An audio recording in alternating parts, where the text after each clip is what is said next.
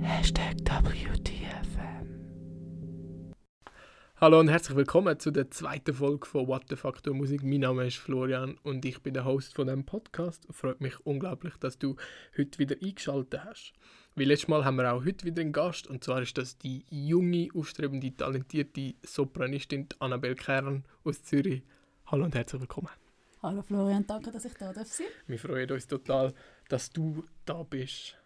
So, ganz kurz zu dir, für die Leute, die dich vielleicht noch nicht kennen. Du, Soll bist, ich mich vielleicht doch selber vorstellen? du darfst dich auch selber vorstellen. Alles klar, es wird ein bisschen einfacher, als wenn ich immer so neben dran hocke und nicke und sage, ja, das stimmt. Das stimmt, das hast du gut abgelesen. ja. Also, ich bin geboren 1999 in Frankfurt am Main, yeah, Deutschland. Ähm, bin also äh, Schweizer Eltern, meine Mutter ist Schweizerin, mein Vater ist Deutsch-Franzos. Ähm, bin dann aber relativ schnell in die Schweiz gezügelt und bin eigentlich die meiste Zeit in Zürich aufgewachsen. Anfangen singen habe ich mit 5 in einem Chor und das hat sich dann ziemlich lang gezogen. Also dort habe ich gesungen, bis ich 16 war. 2013 bin ich ins Gimmi gegangen und das war wichtig, gewesen, weil wegen Schule, aber auch wegen, ich habe dort äh, das musische Profil gemacht, wo mich dann eigentlich auf den Weg äh, geschubst hat von der klassischen Musik. Nach der Matura, die ich 2017 gemacht habe, bin ich als Pre-College vom MKZ Zürich. Das habe ich zwei Jahre gemacht und jetzt seit Herbst 2019 studiere ich an der Universität der Künste in Berlin.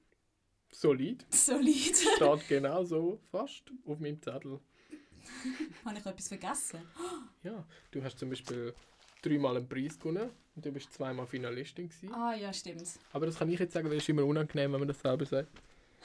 Oder finde ich. Ich kann auch prahlen. Okay, mach ich. Nein, nein, nein, nein, nein, du bist der Host. Okay. Host. Du bist der Also, Host. sie ist jetzt sehr bescheiden gewesen, aber sie ist eigentlich doch verdammt gute Sängerin. Sie, hat, äh, sie ist Finalistin im Förderpreis Klassik von der MKZ. Kann man übrigens auch auf YouTube sehen. Super.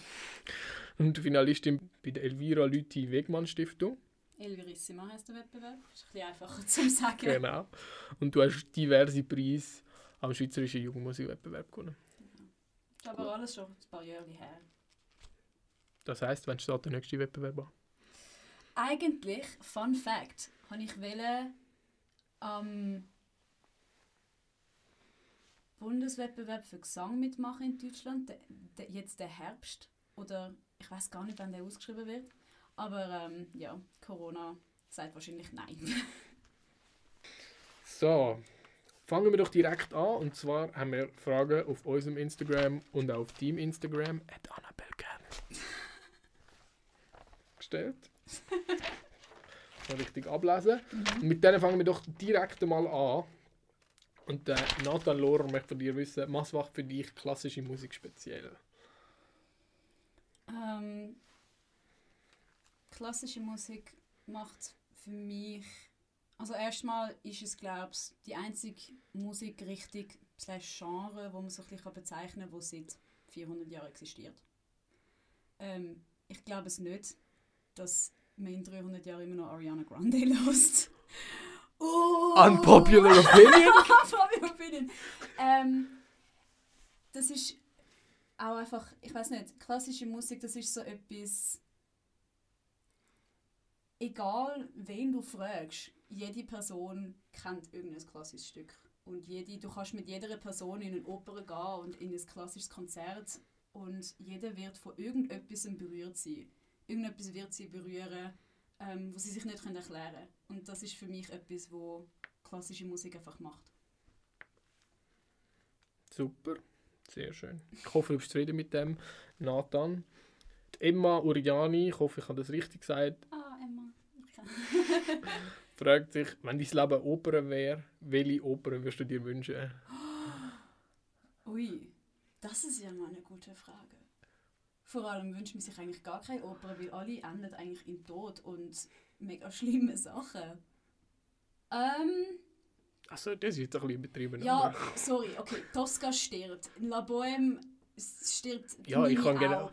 La Traviata Violetta stirbt. Alle sterben oder werden umgebracht oder ich weiß nicht was. Aber gehen wir doch mal zu unserem lieben Mozart, weil der hat nicht so viele Leute gekillt. Also, eine Susanna wärst du. Ich wäre wahrscheinlich eine Susanna oder eine Gräfin. Nein. Die Gräfin wollte ich nicht sein, die hat einen blöden Ehemann. Okay. Nein, ich, find, ich glaube, wäre mein Leben eine Oper, dann wäre ich schon gerne im Nutze, die Figaro M. Pauline 2001 fragt dich, ob Gesang immer noch brotlose Kunst ist oder ob man heutzutage auch Beschäftigung findet. Ähm, also alle Leute, die sagen, klassisch singen wäre eine brotlose Kunst, haben sich, glaube ich, noch nie damit auseinandergesetzt, was Jazzsänger und Popsänger machen, wo da studieren und jetzt nicht gerade sofort in die Charts reindüsen. Oder weißt du, was ich meine? Ich finde, vor allem, ich nehme jetzt mal als Beispiel Deutschland. Deutschland hat einen der grössten Theater- und Opern-Berufsmärkte überhaupt. Also auf das sind sie wirklich stolz und das wird auch oft betont. Und ich denke, dort findest du an jedem Theater irgendwie einen Job. Also das ist einfach der Vorteil, würde ich mal sagen, von wenn du klassischen Gesang studierst, dass du wirklich auch einfach die Chance hast auf ein fixes Engagement, sechs immer noch kommen oder ähm, halt in einem Operachor, ähm, im Ensemble. Man kann auch freischaffend machen, Projekt mitmachen. Ich glaube, nein, ich finde, das ist äh, ich finde, das ist eine outdated Aussage, dass das ein brotloser Job ist. Sonst würden sie ja keine Leute mehr studieren, oder? Ich weiß nicht, ob das eine Wissensfrage ist, aber Anneliesli, Anneliesli, sorry, hoi Anais, ich möchte wissen, was macht eine Diva aus? Was macht eine Diva aus? Der Philipp würde sagen, du bist eine Diva, du müsstest das wissen, aber ich stimme dem nicht zu. Ähm, was macht eine Diva aus? Also wenn man das im positiven Sinn sieht, also man sagt ja zum Beispiel Maria Callas ist so die größte Operndiva, die je gelebt hat. Und zwar im positiven Sinn, sie ist äh, überhaupt nicht irgendwie zickig oder einfach mega unangenehm gegenüber anderen Leuten. Eine Diva ist eine Person, die genau weiß, was sie kann, aber auch was sie nicht kann aber wo alle ihre Facetten und alle positiven und negativen Seiten an sich gern hat und kennt und kann zeigen. Ähm, und einfach mit, nicht nur mit der Stimme eigentlich kann so die Leute bannen, sondern auch einfach mit dem ganzen Wesen, mit dem Auftreten, mit der Ausstrahlung, mit wie sie sich benimmt außerhalb der Oper, finde ich, hat auch noch einen Einfluss. Das finde ich macht eine Diva aus. Eine gute Diva. also Zusammenfassung, wenn ihr hoch singen könnt und ein Ego habt, hilft das. Autsch. Autsch. Hashtag uff. Oh. Gut. Jetzt Martina Antoinette will wissen, welches deine liebste Koloraturübung ist. Das ist jetzt eine spannende Übung, aber okay. Meine liebste, das kann ich, kann ich, das kann ich für dich wird es wahrscheinlich überhaupt keinen Sinn machen. Aber ähm, was hilft mir immer bei jeder Übung ist eigentlich an der Wand stehen. Weil ähm, du bekommst eine gewisse Verbindung zu deinem Rücken, zu deinen, wie du, du stützt ja in deinem ganzen Oberkörper und viele Leute vergessen so ein den Rücken mitzunehmen und auch, dass du kannst in den Rücken hineinschnaufen ist mega wichtig, weil dort speicherst du auch sehr viel Luft. Das hilft einfach allgemein. Und dann, ich habe überhaupt nicht gesungen heute, das wird jetzt ein Drama. Aber ähm, es ist so wie, man nimmt dann seine, man singt halt Koloratur auf und wieder runter und nimmt die Arme gleichzeitig auf wie so ein Schneeengel, weil das so ein hilft, ähm, da auf der Seite vom Brustkorb ähm, Freiheit zu bekommen und Bewegung und einfach auch noch mehr Stütze. Jetzt brauche ich noch einen guten Ton.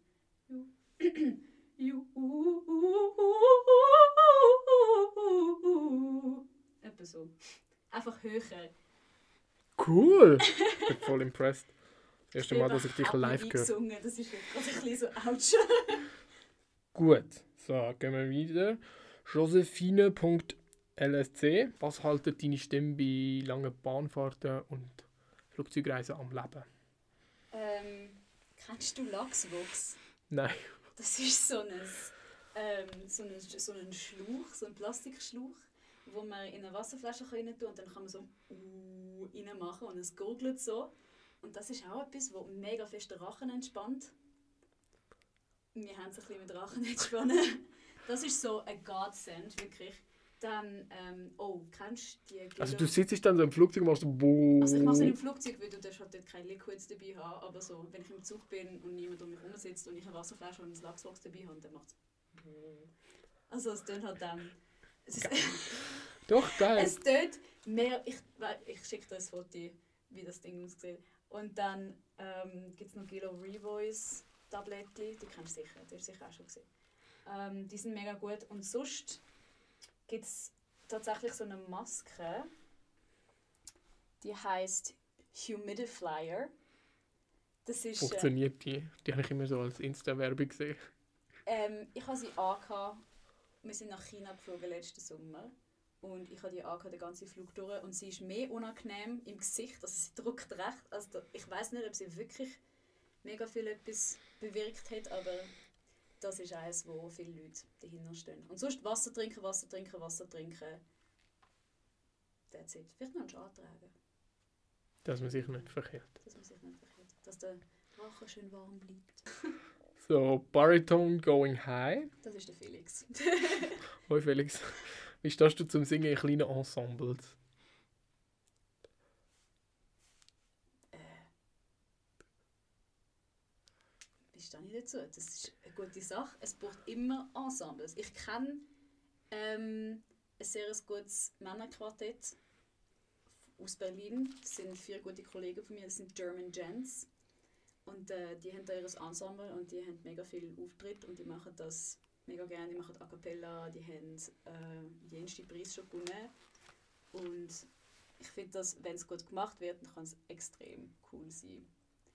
Außerdem braucht man auch kleine Gruppen von Sängern, die an Sachen können auftreten können, oder?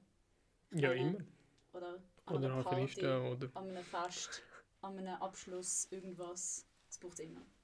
Wenn wir schon bei den German Gents sind, der Raphael Zinser Ey. möchte wissen, wie kommst du mit der aktuellen Situation zurecht?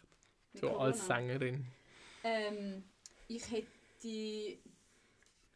äh, hm, also rein vom Job her finde ich es nicht so schlimm. Ich hätte eigentlich ein, äh, ein Engagement ich hätte ja Ostern gesungen auch und hätte dort an einem Projekt mitgemacht, aber das ist auch leider ins Wasser gefallen. Was mich wirklich stresst, ist Online-Uni. Das ist einfach eine Katastrophe. Also, ein paar Sachen gehen wirklich gut, weißt, so normale Vorlesungen, Musikwissenschaft und äh, Seminare, die ich muss besuchen muss. Das geht alles gut, das kannst du alles sehr gut über Zoom machen. Ist immer noch ein bisschen anstrengend, aber es geht okay. Sprache geht gut. Ähm, Gesang macht man halt mega viel weniger und das finde ich blöd, also eine Stunde anstatt eine Stunde. Ähm, und ja, es ist einfach, vor allem wenn die Lehrer nicht so gut mit der Technik umgehen ist es ein bisschen mühsam, aber das Schlimmste von allem ist Theorie und Hörbildung. Weißt, stell dir vor, mein Lehrer hockt so, macht so, hat so seinen Kopf vor sich und spielt dann euch so Sachen am Klavier, wo erstens mega halt und echot bei allen und bei ihm auch noch und dann ähm, musst nachsingen und rein. Und es kann ja mega gut sein, dass es verzerrt wird über den Computer. Also es ist, ja, das ist das, was mich am meisten fertig macht. Dass ich ohne, dass ich ohne online, Uni online habe. das ist das Beste. Also vor allem Theorie und Hauptfach, wo ja, ah, und Klavier. Ja, einfach, es ist so, wir haben einfach ein Studium, das schlecht funktioniert online. Ja. Das ist aber kein Geheimnis und mega viele Leute nerven sich darüber. Ja, also auch alle Lehrer. Es ist, ja, es sind alle blöd. Wir finden es alle blöd. Die immerhin, oder? Ja. Elena Schneider-Mezzo, ich hoffe, ich habe das richtig gesagt. Mhm. Was ist am Gesangsstudium komplett anders, als du es dir vorgestellt hast? Man hat viel weniger Zeit zum Üben. Oh mein Gott, ich habe die ganze Zeit auch Unterricht, wo ich nicht gewusst habe, dass ich die machen muss. Wir haben so wir haben so ein Prinzip an der Uni, das heißt, also das Prinzip, das ist etwas, was du machen das heißt Studium Generale. Das ist ähm, departementübergreifende Vorlesungen, Seminare und so Zeug halt. Und der Sinn dahinter ist eigentlich, dass du dich weiterbildest in der Kunst und nicht nur in deinem eigenen Dings drin bist. Also nicht nur im Gesang, wie ich jetzt zum Beispiel, sondern auch dich inspirieren lässt von außen. Die Idee ist mega gut, die Umsetzung ist meistens mega schlecht, weil die meisten Vorlesungen halt nicht so spannend sind. Ähm, das habe ich nicht gewusst, dass ich so etwas wird müssen machen Und du hast mega viel Gesang und es ist einfach ein crazy anderes Level. Also ich es mir jetzt zum Beispiel aus dem Pre-College gewohnt bin. Elena kenne ich, wie sie auch im Pre-College ist am MKZ. Und es ist einfach so viel crazier. Und so die ersten Monate bin ich einfach komplett überfordert gewesen.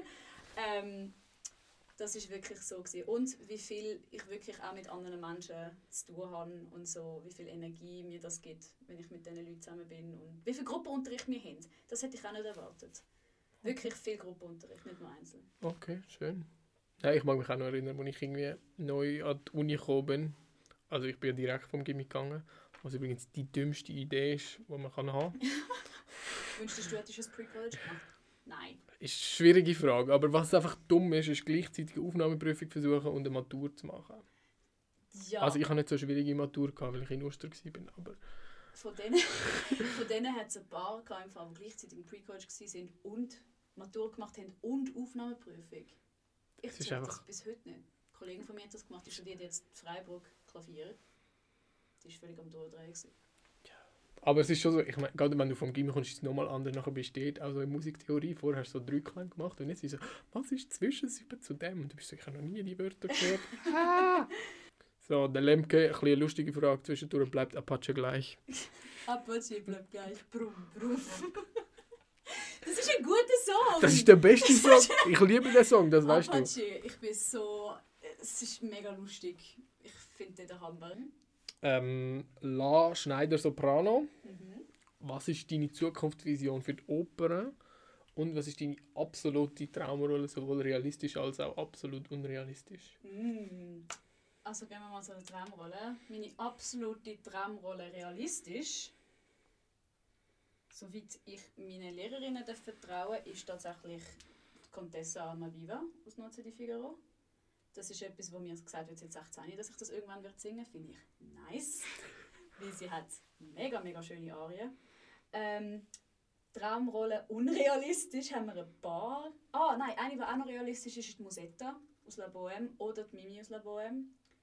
Ähm, natürlich, ja, also es sind nicht wirklich Traumrollen, aber was halt wahrscheinlich mein Repertoire wird sein, ist so Susanna, halt die typischen Ja, dann singe ich halt so Susanna, oder? Nein, also nein, Susanne wäre schon cool. Das wäre schon sehr, sehr cool. Sie ist einfach, ich finde sie einfach toll. Ähm, unrealistisch, da haben wir ein paar. Ich finde Violetta aus der Traviata ist halt für einen Koloratursopran und ich habe die Bewegung noch nicht. Ähm, was gibt es noch so für riesige Rollen, wo man so sich wünscht, könnte man singen? Ich glaub, denke, Donna wär's. Anna hast du wollen. Donna Anna, genau. Donna Anna ist so eine, die ist halb realistisch, halb nicht realistisch, weil man halt nicht weiß, wo meine Stimme hergeht. Es könnte sein, weil man sagt mir halt, dass die Gräfin mein Repertoire wird sie wahrscheinlich mit so 30 oder so. Und Donna Anna geht etwa in die gleiche Nische von Stimme, Klang, Farbe, Ding, Fach. Jetzt habe ich es. Darum ist es eigentlich gar nicht mal so unrealistisch, dass, aber ich finde Donna Anna finde ich richtig toll. Ich finde das, die ist, ja, I love her. Und dann meine Vision für die Oper in der Zukunft ist, dass mehr jüngere Leute können schauen können, dass es weniger so ein High Society-Ding wird, dass man immer noch gute Produktionen kann machen kann mit hoher Qualität, mit guten Intendanten und guten Musikern und guten Sängern und dass es nicht überall auf der Welt privatisiert wird. Dass man immer noch junge Sänger kann dazu holen kann, die Träume können in Erfüllung gehen. Das ist schön. Ja. okay. Kommen wir da langsam zum Schluss. Es tut mir mega leid für all die Fragen, die wir nicht haben können. Nein, habt wirklich mega viele Fragen geschickt. Das ist mega cool. Ah. Bleibt da unbedingt dabei und äh, nächstes Mal ist vielleicht eure Frage dabei. Die Stefanie Ortiz möchte noch wissen, was hättest du gerne vor dem Studium gewusst? Dass es nichts bringt, wenn ich mir den Kopf zerbrich, über bin ich gut genug. Weil du bist es. Weil sonst wäre ich nicht an dieser Uni. Sonst wäre ich nicht ans Pre-College gekommen. Sonst hätte mir niemand gesagt, ich sollte das studieren. Es ist einfach Nonsens. Ah, und dass es auch nichts bringt, wenn ich mich mit anderen Leuten vergleiche und finde, ja, die ist so viel besser als ich und mi, mi, mi und ah, mein Leben ist so schlecht und ich bin so schlecht und la la la. Also mehr Positivity. Positive Vibes! Okay. Philipp mit 3P am Schluss 99 hat eine Frage. ah, welche Frage? Wolltest raten? Nein, ist gut. Nein. Was ist der Unterschied zwischen Schreien und Singen? Singen ist etwas, das natürlich aus dem Körper entsteht, wenn keine unnötige Spannung im Körper entsteht. Und Schreien ist das große Druck an falscher Stelle im Körper. Kannst du den Unterschied mal zeigen? Also. La ist singen. La ist schreien. Ich hoffe, Philipp, das beantwortet deine Frage. Aber jetzt gehen wir zu unserem Dream-Segment. Unpopular Opinions. Also, die tue ich anonym vorlesen, selbstverständlich, weil ich will nicht, dass irgendjemand gehatet wird oder seine Karriere zerstört, weil er findet, Anna Netrebko ist overrated und sie das per Zufall lost oder so. Wie sie uns auch versteht. You never know, you never know. Weltsprache. Okay. You never First know. one. I'm ready. Okay. Countertenor braucht es nicht. Okay, man kann ja sagen über Countertenor, was man will. Es ist vielleicht auch nicht unbedingt mein, Liebling, meine Liebling, mein Lieblingsstimmfach, aber wenn man sagt, Countertenor braucht es nicht, dann kann man auch sagen, Barock braucht es nicht. Sind wir mal ehrlich. Das nächste? Barock braucht es nicht! Nein, es ist. Äh, also, das haben auch Leute gesagt, aber das habe ich dann zu krass gefunden. Aber Barockinstrumente sind überflüssig. Und es tut nicht besser, wenn man etwas mit Barockinstrumenten aufnimmt. Das weiß ich nicht, ob es besser tönt. Weil ich habe auch schon mit Barockinstrumenten gespielt und ich habe nicht so einen riesen Unterschied gehört. Das finde ich eben auch so. Ich finde, der Unterschied ist nicht so krass, dass ich es sich find's lohnt. einfach, ich finde rein wegen dem Historischen ist es einfach cool, wenn du das machst. Vor allem ist es chillig, weil Barockinstrumente sind meines Erachtens auch nicht so laut. Die Marve. Ähm, und das Einzige, was ich blöd finde, ist 415. Aber das musst du ja dann Barock machen, wenn du stimmt. Ja, okay, sorry, nimmst. Ich habe einmal ähm, Mozart Spatzenmess, Miserbreve sind C. Kirchenverzeichnis 220. habe ich mal gesungen. Weird flex, but okay. Mozart ist jetzt ja wirklich nicht barock. Und wir haben das in barocker Stimmung gesungen und ich weiß bis heute nicht wieso. Und es war blöd, gewesen, weil es ist so schön war, in C-Dur. So eine schöne Tonart. Oder ist einfach so, oder ein C für ein Sopran, das ist so, ach, das ist einfach schön zum Singen und dann singe ich es. Ein ganz Ton tiefer ist es B. Das ist mühsam gewesen. Okay. Aber Barock braucht es. Auf Barock alles hat es gebraucht, weil sonst wären wir nicht am... Ja, ja, das ist, Projekt aber eben, ich, ich verstehe schon den Punkt, irgendwie, dass man sagt, Es die ganzen Aufführungen und Trends, dass wir jetzt alles mit Barockinstrumenten machen, ist so ein bisschen, warum haben wir das, wie viel besser ist das Klangresultat im Vergleich zum Es geht Aufwand? ja vielleicht nicht unbedingt um das Klangresultat, sondern um, um dass du checkst von, wie es mal gewesen. Das Ich meine, es gibt Leute, die immer noch Cembalo spielen. Oder? Ja, Das ja, ja, nein, stimmt immer, oder? Ja. Okay, Mozart tönt immer gleich. Where's the lie? Nein, also Mozart tut nicht immer gleich. Mozart, also Mozart hat sehr krasse Characteristics, wo halt und Themen und Kompositionsarten, wo halt immer wieder wiederholt wird. Man nimmt mal seine Klavierkonzerte und tut die noch ein bisschen vergleichen. Die tönen mit der Zeit, wenn man nur Mozart hört, hängt es einem dann schon langsam ein bisschen aus den Ohren raus. Weil es einfach, ja, oft ähnlich tönt. Aber er hat halt einfach eine Art und Weise, trotzdem Sachen zu schreiben, die im Ohr hängen bleiben und wo, checkt, wo aber auch differenziert sind. Und ich glaube, also es hat ja auch, Also, Also ich meine, ich- vergleich mal so ein Ach, ich fühl's mit so einem Non-Pion 3 vom Figaro. Das sind zwei völlig verschiedene Arten, Ja. komplett. nein, ich sehe den Punkt schon, dass, Leute, dass man kann sagen, irgendwie Mozart tönt immer gleich, aber als jemand, der fast die ganze Complete Works gelost hat, so, erstens mal, ich glaube, man merkt dann so, also man merkt sicher mal eine mega krasse zeitliche Entwicklung von der Mhm, früheren Weg zu der späteren bis zu Depression. Eben, das ist, Ja. ist, ist ganz etwas anderes und auch die kindliche, irgendwie so die Jugend und so, das ist mega cool. Mhm. Aber, also klar, ich meine, es, liegt, es gibt halt viele Kadenzen und Formeln, die immer wieder äh, benutzt Ja, aber werden. das ist wie beim Rossini mit seinen 100'000 Kadenzen am Schluss für jede Ja, und ich meine, es hat einfach irgendwie auch mit der, mit der Zeit zu tun. So, Haydn hat das auch so, okay, ja, und die anderen Klassikkomponisten jucken halt niemand. Unpopular opinion right there. Gluck has left the chat. Haydn has left the chat, everybody has left the chat. Okay, gut. Okay, contrary, unpopular opinion, Mozart ist zeitgemäß. Über das hatte ich eine Diskussion in meinem szenischen Unterricht. Wir reden gerade über Nozze di Figaro und alle sind gerade voll abgegangen, wie es ist so sexistisch, Mann, wie die Frauen dort dargestellt werden. Ich so innerlich, ihr wisst schon, dass das ein Theater ist vom Beaumarchais von irgendwie 1600 something. Und dort äh, ist noch ein mega sexistisches Weltbild gewesen und Frau und so. Ähm, Mozart, wenn Mozart nicht noch aktuell wäre, dann würde man den nicht die ganze Zeit los spielen. Und also ich finde auch, wie sexistisch und so er jetzt gerade die Oper, sage ich jetzt mal, präsentiert wird, hat ja auch immer etwas mit, der, mit dem Intendant oder mit dem Regisseur von der Oper zu tun. Exakt. Das heißt, ich kann nochmal voll in, in die Kerbe reinschlagen Oder auch eben genau oder sagen, Genau. bring them up. Darum eben, habe ich ja vorher gesagt, gute Intendanten, gute Regisseure für die zukünftige Oper. Und Susanna ist die ganze Zeit auf der Bühne, oder? Fast.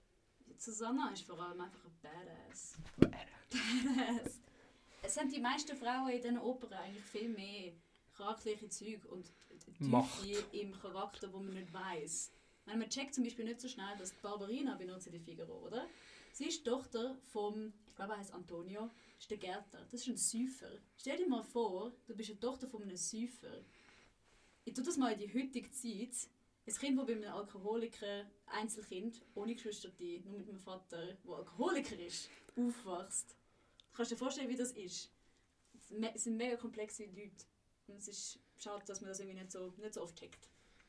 Also sind wir der Meinung, Mozart ist zeitgemäß. Mozart ist zeitgemäß. Okay. Zu der nächsten würde ich mich nicht äußern. Anna Netrebko ist overrated. Okay, ich äußere mich doch. Was sagst du? Ich finde, also ich habe erstens mal das Gefühl, so, sie wird nicht mehr so gehypt wie früher. Das Ich habe ich das Gefühl, sie hat so eine, so eine mega Hype-Phase gehabt. Und noch, noch früher ist sie auch mega gut gewesen und ist sie auch Macht gewesen. Und ich glaube, sie ist schon immer noch Macht. Also, Ähm, also meine Meinung ist da vielleicht nicht so. Sie ist einfach nicht die Art Sopran, die ich gerne habe. Ich bin nicht so Fan von diesen dumpfen Klängen. Das, bin einfach, das ist einfach nicht so das, was ich gerne habe. Ich habe lieber eben den lyrischen Klang, so den Silberstrahl, wie man das so schön sagt. Fällt mir oft bei diesen Sopranen, die eher so ein dumpf tönen. Was sie geleistet hat in ihrer Karriere ist unglaublich.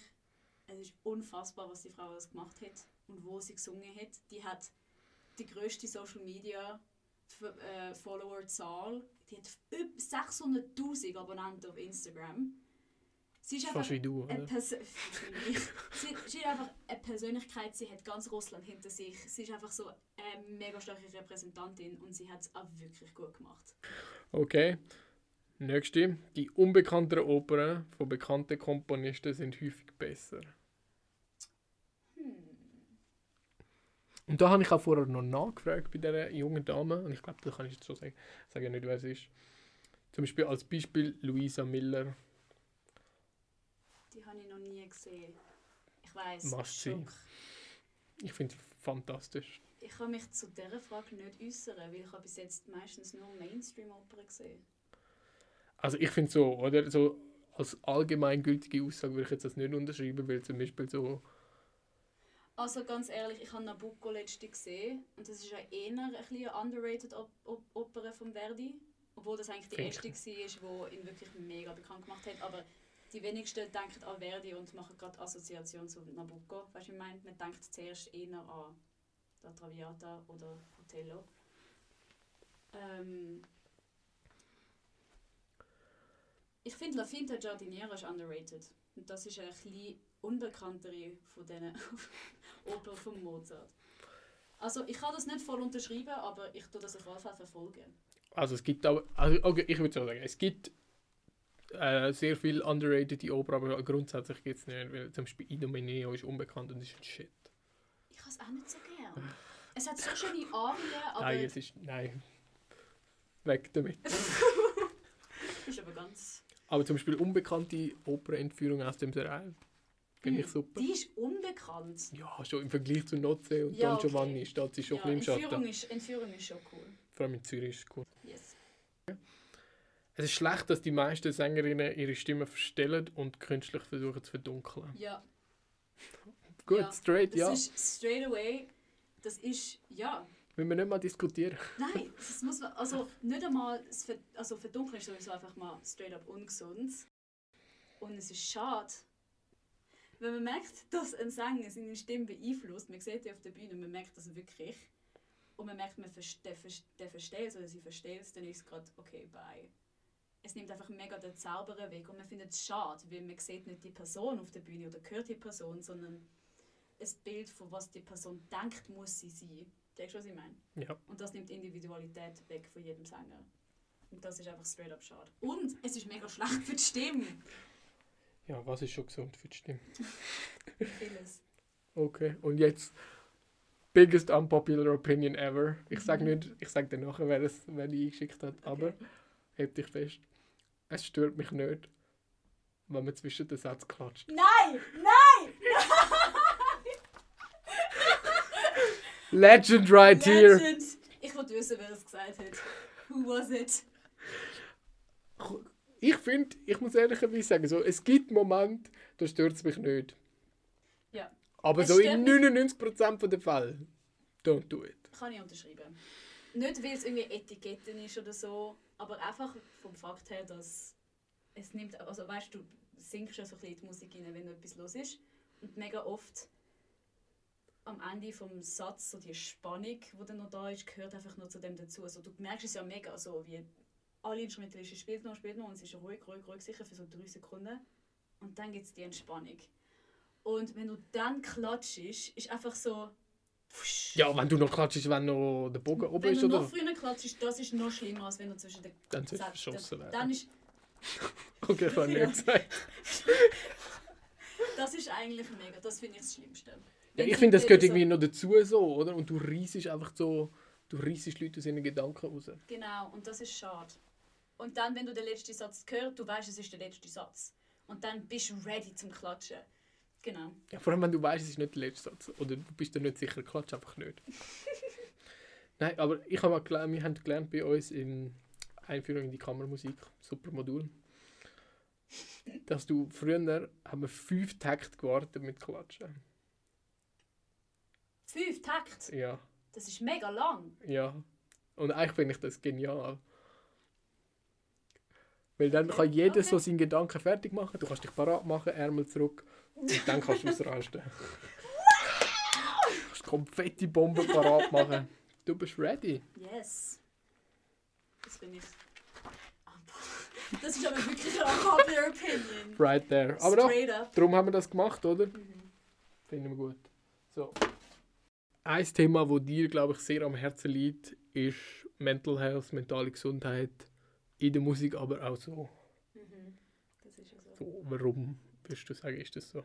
Ähm, ich glaube, du stimmst mir zu, wenn ich sage, dass Musiker unter extremem Druck stehen, also klassische Musiker, vor allem, also alle, aber vor allem die, die wollen solistisch mehrheitlich spielen, was wir ja eigentlich alle am Anfang immer machen.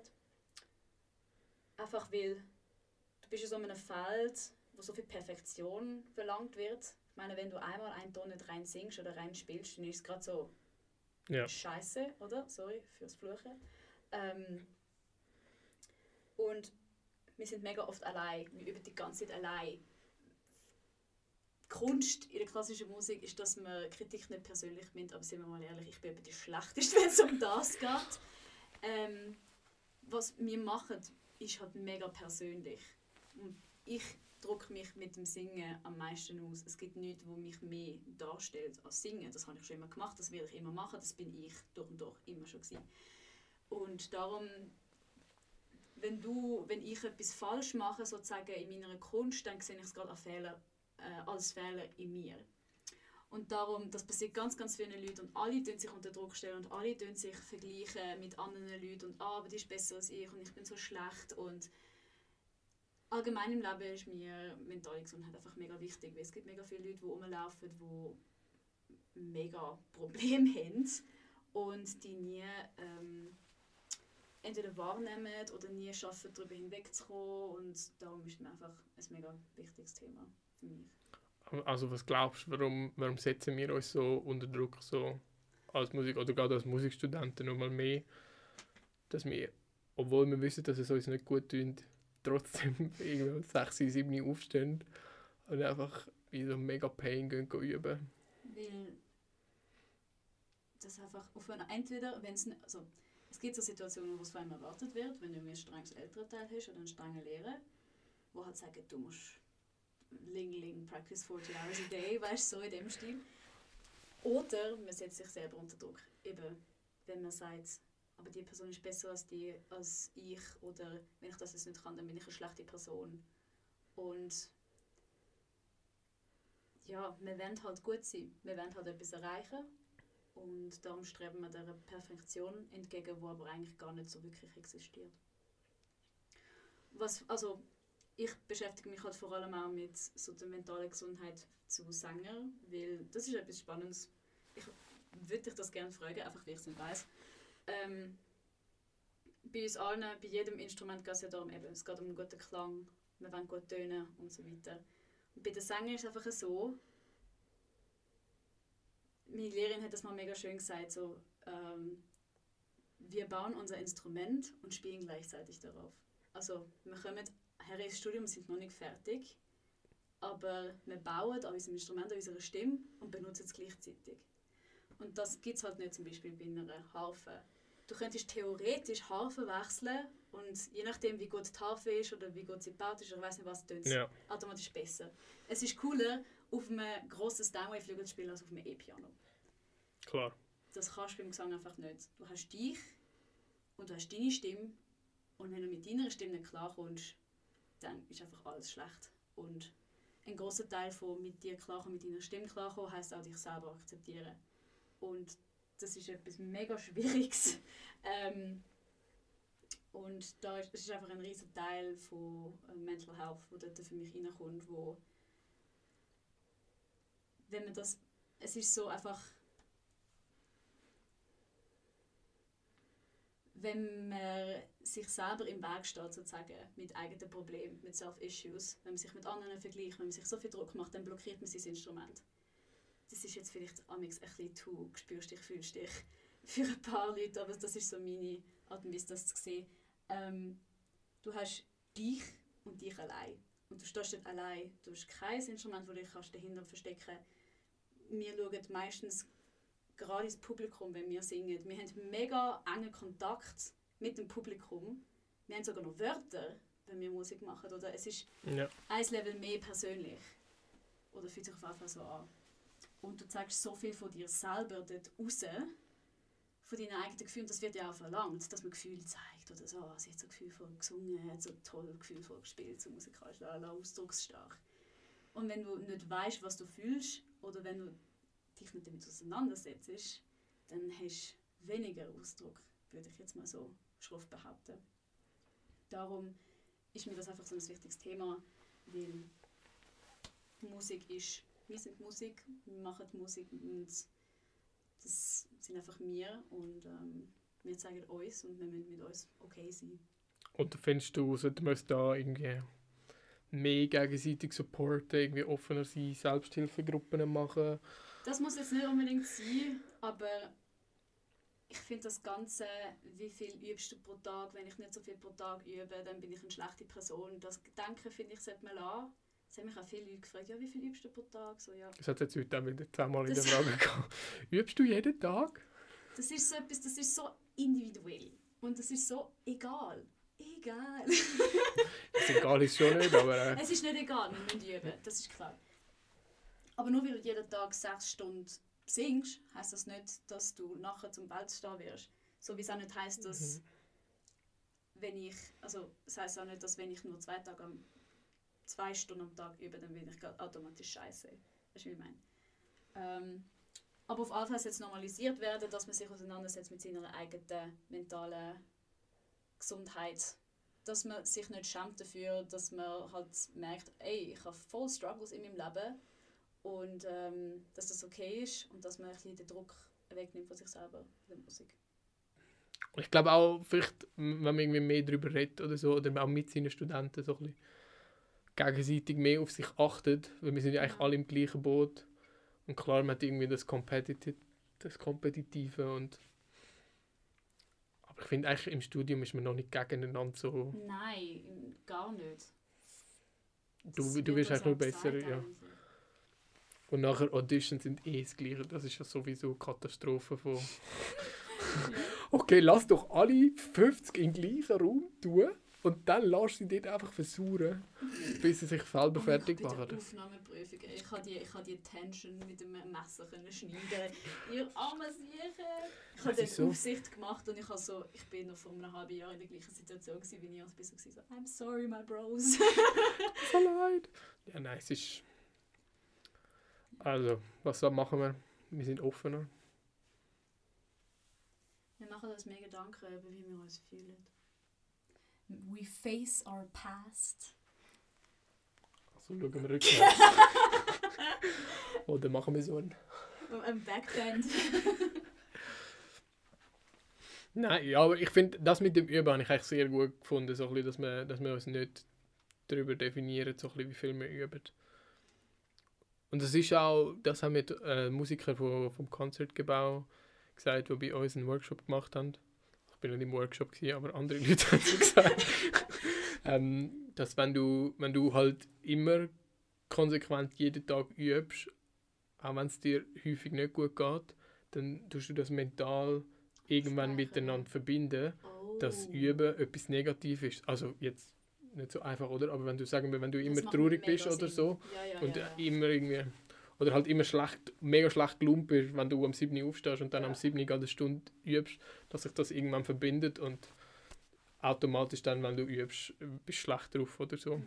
Das heißt, es ist eigentlich, es macht eigentlich mehr Sinn, wenn, wenn du dich gut fühlst, übst halt, übst halt mehr und, und wenn, wenn du sagst, okay, mir geht es jetzt gar nicht gut, dass du dann halt vielleicht ein bisschen zurücksteckst und Ja. Aber eben, dass es dann, wie schon gesagt, nicht ignorierst, sondern was mir immer sorry, was mir immer mega hilft, ist Sport. Also gute, ähm, du hast ja auch eine coole Sportart gemacht. Nein, ich, ähm, ich finde Sport ist eigentlich eine der besten Sachen und was ich mega krass finde, was wirklich gut hilft, ist Meditation. Das ist krass, weil so negative Gedanken, die sich aufstauen, das lernst du dann wirklich halt mit denen umgehen. Oder für die, die das gerne machen, ist auch schreiben. Also einfach alles aufschreiben. Das ist, ich schreibe jeden Tag und das ist die beste Medizin. Und es hilft mir so krass für, eben, bekommst du noch ein bisschen einen leeren Kopf fürs Üben, kannst dich besser konzentrieren, denkst nicht die ganze Zeit an das Zeug. Und jetzt, ich glaube, man muss auch ganz ehrlich sagen, so fast alle Hochschulen haben das. Wenn du das Gefühl hast, so, es geht jetzt nicht mehr oder so, dann, dann geh halt zu dem psychologischen Dienst, oder? Ja, also to be honest, meine Gesangsprofessorin ist so meine Therapeutin. Also, das Gesang ist, aber man gewusst, es sind nicht alle so emotional wie ich, aber Gesang ist zu einem gewissen Punkt wirklich einfach Therapie. Oder man muss irgendwann mal so ein bisschen Therapie. Weil, ähm, eben, das ist auch wieder so etwas im Gesang, ähm, ich mache die ganze Zeit alle anderen Instrumente fertig, will ich sagen. Das ist uns nicht so, ich sage nur, wie es für mich, also das sage ich ja nicht. Außer du sagst es. Nein, wirklich nicht. Es ist nur so, das fällt mir einfach bei uns mega fest auf, ist, wie fest wir äh, auch oft mit Erinnerungen arbeiten von der Kindheit oder mit Gefühlen, die du assoziierst äh, mit etwas. Und bei mir persönlich ist es mega stark, einfach weil mein Gesangsunterricht wirklich viel aus so Bildern und sich Sachen vorstellen und mit Erinnerungen verbinden und so. Viele Sachen, wir arbeiten viele so und dann kommen halt auch Sachen auf und dann gibt es oft einfach so Blockaden im Körper, weil man merkt, da ist etwas, das noch nicht resolved ist, wo du dich damit musst auseinandersetzen und dann geht es wieder weiter. Also ich bin schon mehrmals brüllend aus der Stunde rausgegangen, ich schwöre. Und nicht wegen Druck, den ich mir selber gemacht habe, weil ich scheiße bin, sondern Das ähm, sollst du jetzt eben nicht sagen. dass, ja, weil ich schlecht bin. Das sollst du genau nicht sagen. Ja, weil ich nicht meinen High-Ass Expectations entsprochen habe an dem Tag. Sondern einfach, weil plötzlich etwas aufgekommen ist, was ich vergessen habe, ist da gewesen, was ich repressed habe und dann fange ich an brüllen weg. Ich weiß nicht wieso. Ja, Und dann umarmt mich meine Professorin und sie so, es ist okay. Es ist okay. mega Ich schaffe herzig. dir auch so viele Emotionen. Nein. Weißt du, das, ne- das, ich frage mich, weißt du, wir sind so extrem, wir sind, darum sind wir alle so laut und wir reden die ganze Zeit. Wir haben so ein, das ist so ein Ventil und man muss, muss einfach alles raus. Und bei HV habe ich keine Ahnung. Also ich muss so sagen, ich habe ich hab eine, eine Professorin, die mega gut ist und mega nett, aber sie ist so ein mega überpositiver Mensch. Mhm. Und gerade wenn du jetzt wie ich irgendwie in gewissen Phasen das Gefühl hast, ich, du spielst nicht gut oder es läuft einfach gar nicht und du machst keinen Fortschritt. Und nachher gehst du in den Unterricht und du hörst einfach so viele positive Sachen, dann bist du irgendwann so, okay, sie verarscht mich. Sie spürt, dass es mir nicht gut geht und sie verarscht mich. Macht sie nicht. Also hoffe ich, ich weiß das nicht, Ja. sie hat es mir nie gesagt, oder? Aber du gehst rein und du hast das Gefühl, du hast mega angeschissen und sie so, okay, es ist mega gut gewesen, es ist viel besser als letzte Woche und du bist so, what the fuck. Aber sagst du dann, dass du das scheiße gefunden hast? Ich sag dann schon so, ich glaube dir das nicht oder so. Aha. Da ist sie mega beleidigt. ich würde dich nie anlügen. Ich so, ja, okay. Na, ja. Aber es ist jetzt nicht so, dass ich glaube, sie hat mich noch nie in den Arm genommen. Ja, okay, das machen aber auch nicht alle Professoren. Und es ist so ein bisschen schwierig an der Harfe. Ja. es gibt auch ein paar Professoren, die sehr die distanzierter sind. Ähm, aber sehr viel bei uns jetzt an der Uni sind wirklich sehr so. Für viel, es ist halt, es ist ein bisschen speziell, für viele sind es auch so ein, ein älterer Ersatz. Wir haben mega viele Ausländer und aus Russland, aus Korea, aus weit weg. Und amix, die Lehrer sind halt oft im Alter von uns älter oder vielleicht fünf bis zehn Jahre älter. Und dann siehst du halt so ein bisschen wie als also meine Professorin ist meine zweite Mami. Ist so ein bisschen mein äh, Standbein in Berlin. So ein bisschen. Und ähm, I love her so much. Wolltest du sagen, wie sie heißt? Carola Höhn. Die Beste.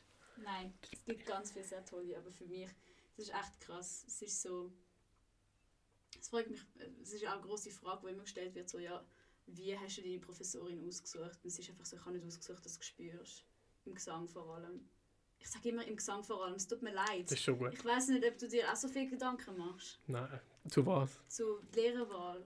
Ja, also ich weiß ich nicht, wie muss wichtig ehrlich sagen, das ist, das so, also, also klar, es ist mega wichtig, aber es ist irgendwie so, so ein bisschen, du hast halt einfach viel weniger Möglichkeiten, oder? Weil halt die Hochschulen haben halt maximal zwei ja, und du bist irgendwie doch meistens dann irgendwie bei beiden oder so. ja.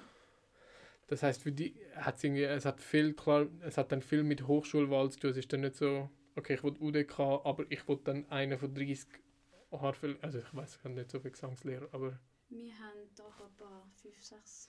eben, das heißt, du kannst irgendwie doch auswählen und, und Harfe ist halt so take it or leave it. Mhm. Und darum ist es, also es ist klar, es ist der wichtigste, wichtigste Faktor, also es ist allgemein, oder ich glaube auch für alle, die wo, wo im Pre-College sind oder so, unbedingt schnuppern und so, versuchen mit diesen Leuten zu arbeiten, schon vor, was halt möglich ist und Stunde abmachen. Genau, So, und Das habe ich so viel gemacht. Man oft, das ist auch das Coole am Gesang, viele Wege führen zum Gelato nach Rom. Ähm, wie es der Philipp so schön mal ausgedrückt hat. Ähm, so wie er würde singen, ich kann, was, ich weiß, was er macht, aber er hat wahrscheinlich viel andere technische Begriffe als ich. Und jeder Lehrer unterrichtet anders und bringt Singen anders bei.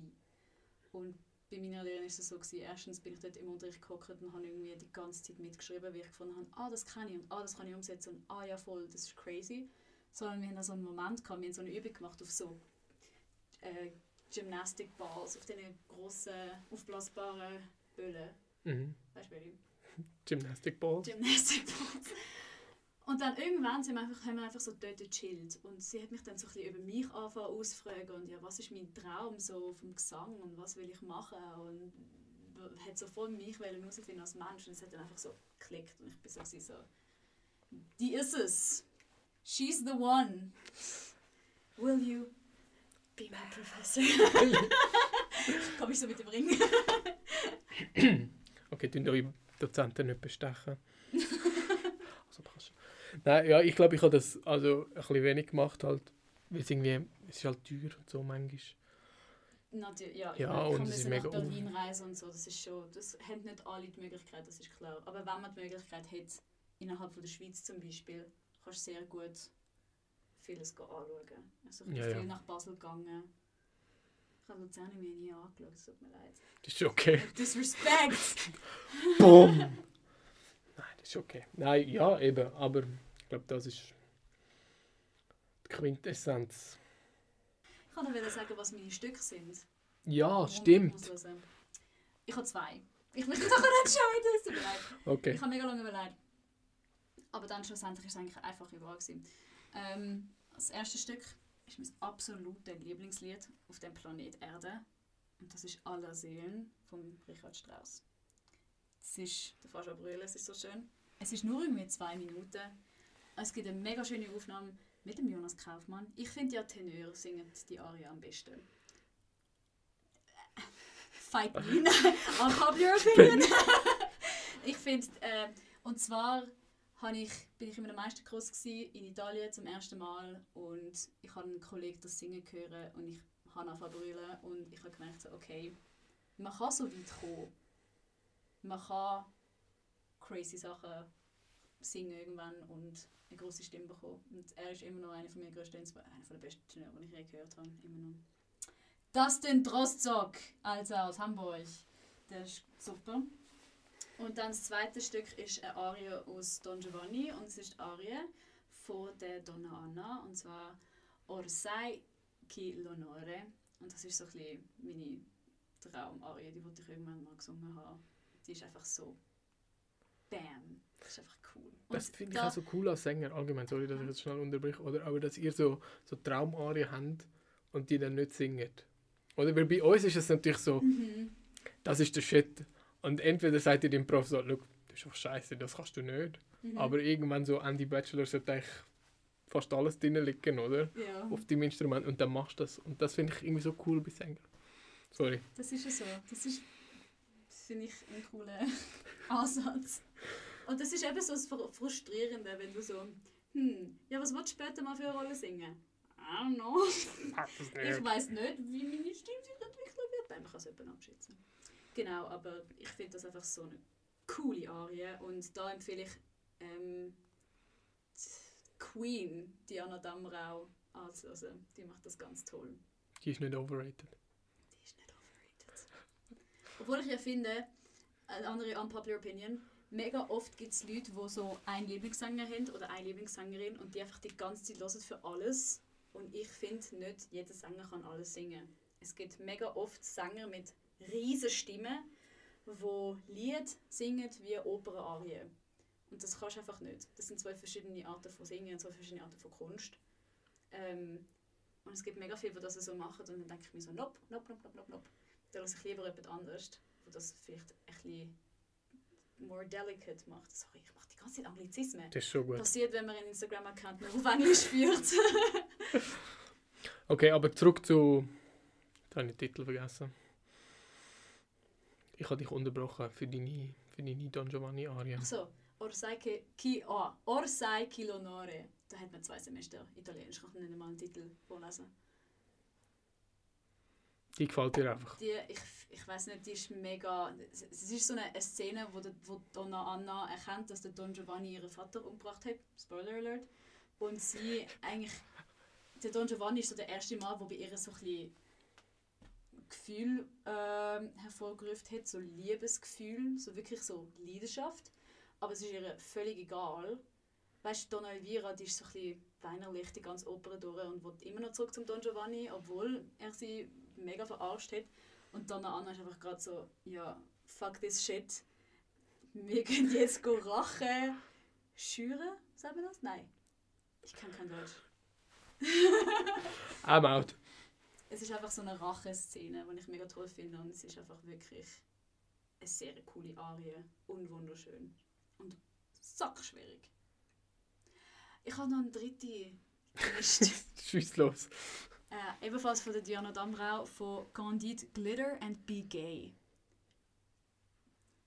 Die zeige ich dir nachher. You're okay. love it. so, dann sind alle die drei Stück hoffentlich, in unserer Spotify-Playlist verlinkt. Habe ich es schon wieder falsch gesagt? ich habe noch was drauf denken. Das war jetzt Take oh, 3. Gewesen. Aber jetzt machen wir keinen neuen. Genau, die könnt ihr alle in unserer Spotify-Playlist Hashtag WTFM finden. Ist auch verlinkt in unserer Bio. Kommen wir langsam zum Schluss. Das ist ein bisschen müde. Nein, aber ich glaube, wir haben schon mega viel Ja, wir haben schon, wir haben schon gut Content. Wo zieht es dich in deiner Zukunft an? Wo willst du deinen Master machen? Was willst du nachher machen? Also ich mache jetzt erstmal den Bachelor und dann sehen wir weiter. Nein, also ich bin sicher für die nächsten vier Jahre Mein Bachelor geht ja vier Jahre. Nicht Das wissen die meisten Leute nicht. Vier Jahre in Deutschland, Leute. Vergessen das nicht. Ähm, Finde ich aber gut. Darum studiere ich in der Schweiz. Ich mache jetzt erstmal den Bachelor in Berlin. Ich habe mir überlegt, einen Master auch in Berlin zu machen. Oder in München. Oder vielleicht gehe ich auch ins Ausland. Vielleicht gehe ich auch in die USA, aber ich sehe mich eigentlich nicht unbedingt dort. Das ist nicht so mein World. Du kannst schon als aber- Kelly Girl sein. Ein Kelly Girl? Nein. Da habe ich tatsächlich noch keine Gedanken gemacht. Und wenn man so bisschen an meine Zukunft denkt, ich will einfach so lange dürfen machen das. So lange dürfen machen das. So lange das dürfen machen, was ich liebe, und das ist singen und Musik machen und äh, Leute berühren, Konzerte machen. Natürlich, also mein persönlicher grösster Traum ist natürlich Opernsängerin zu werden. Also wirklich an die Oper gehen. Und ein Engagement bekommen, entweder an einer grossen Oper, also kann auch eine kleinere Oper sein, dass ich ins Opernstudio Zürich kann vielleicht oder ich weiß nicht so gute Opernstudios ähm, Staatsoper unter den Linden oder Bayerische Staatsoper oder Wiener Staatsoper. Go hard or go home. Also, Nein, ich finde es super. Oder? Und ja, irgendwann eine Art freischaffend dürfen zu werden und so. Ich habe schon den Traum, so ein bisschen überall auf der Welt dürfen zu singen, wo es mich wollen. Es klingt mega unrealistisch, ich Nein, ich finde, das ist super. aber ich gebe mich natürlich auch zufrieden mit weniger, so soll es nicht sein. Nein, ich kann mir nur vorstellen, wie du so Jet Set live hast und immer mit dem Ding im Flugzeug. mit dem Nachtclub oder mit dem Humidifier. Don't forget that, nein. Ähm, also wenn die das hören und nicht Annabelle sponsern wollen. Kontakt über mich, oder? Ich wollte einfach äh, den Beruf dürfen ausüben. In welchem Maß auch immer. Natürlich habe ich große Ziele und die will ich auch erreichen. Aber nicht die kleinen zwischen Theater und so downgraden, weil die sind genauso wichtig. Ich meine, der Jonas Kaufmann hat irgendwie, bis er 30 war, an relativ kleinen Theater- und Operhäusern gesungen. Und heute ist er der, einer der wichtigsten Der Tenöre. G, Der G. der Apache von der klassischen Musik. Und dann bleibt mir nicht mehr viel anderes übrig, als dir ganz herzlich danken. Wo können die Leute dich finden? Ihr könnt mich finden auf Instagram, das ist mein Hauptkanal, at Annabel Kern, alles in einem Wort. A-N-N-A-B-E-L-L-E E Kern. ich habe auch eine Facebook-Seite und einen YouTube-Kanal. Oder ihr könnt gehen auf annabelkern.ch, das ist meine Webseite. Ähm, anschauen, über mich lesen, äh, mein Newsletter abonnieren, weil ich habe im August zwei Konzerte. Ja. Und im August haben wir auch Konzert. Und Im August haben wir, ja, Am gleichen Tag habe ich gesehen. Eis. Ungünstig. entscheidet euch gut, entscheidet euch Ja, weise. Priorität ist natürlich Faktor Musik. Falls ihr, look, es wird so sein. Ich meine, wir haben so ein cooles Programm an diesem Sonntag. Wenn ihr kein Billett mehr bekommt, Gib mir einfach Flash Resort als mi- an mein Konzert. Das ist okay. Ist Nein, okay für nein, mich. Ich nein. Nein, ich verstehe es. Nein. Ist okay. wann ist dies? Meine Konzerte sind am 24. August und am 30. August. Welche Zeit? Äh, am 19.30 Uhr und am 2 Uhr am Nachmittag. Also, wenn ihr euch beeilt, nach dem Konzert von Annabelle, schafft ihr es noch zu unserem Konzert, weil das ist ja schon um halb vier. Hm. Meins geht nur eine Stunde. Nein, Double? Win. Double Win, das schafft ihr easy. Könnt ihr sogar noch einen Apero vornehmen. Das würde ich mir überlegen. Sounds like a plan. Sounds like a plan. Nein, dann bleibt mir nichts anderes übrig, als dir zu danken für deinen Input, für die das Beantworten von deinen Fragen. Danke dir vielmals. Es war wirklich mega spannend und unpopular gefreut. Opinions sind einfach immer lustig zu besprechen. Ich glaube, das muss ein regelmäßiges Segment Ich werden. muss jetzt mehr so underrated Operas schauen und mich mehr auf Wagner Dings Libretto achten. kann man kaufen, sicher. Irgendwie bei Reklam.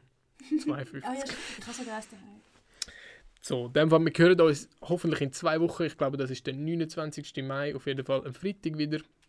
Und dann bedanke ich mich ganz herzlich fürs Zuhören. Das habe ich jetzt sicher schon dreimal gesagt. Und wünsche euch eine ganz schöne Woche. Bis bald. Tschüss. Tschüss. Das ist Hashtag WTFM, ein Podcast von Faktor Musik. gewesen.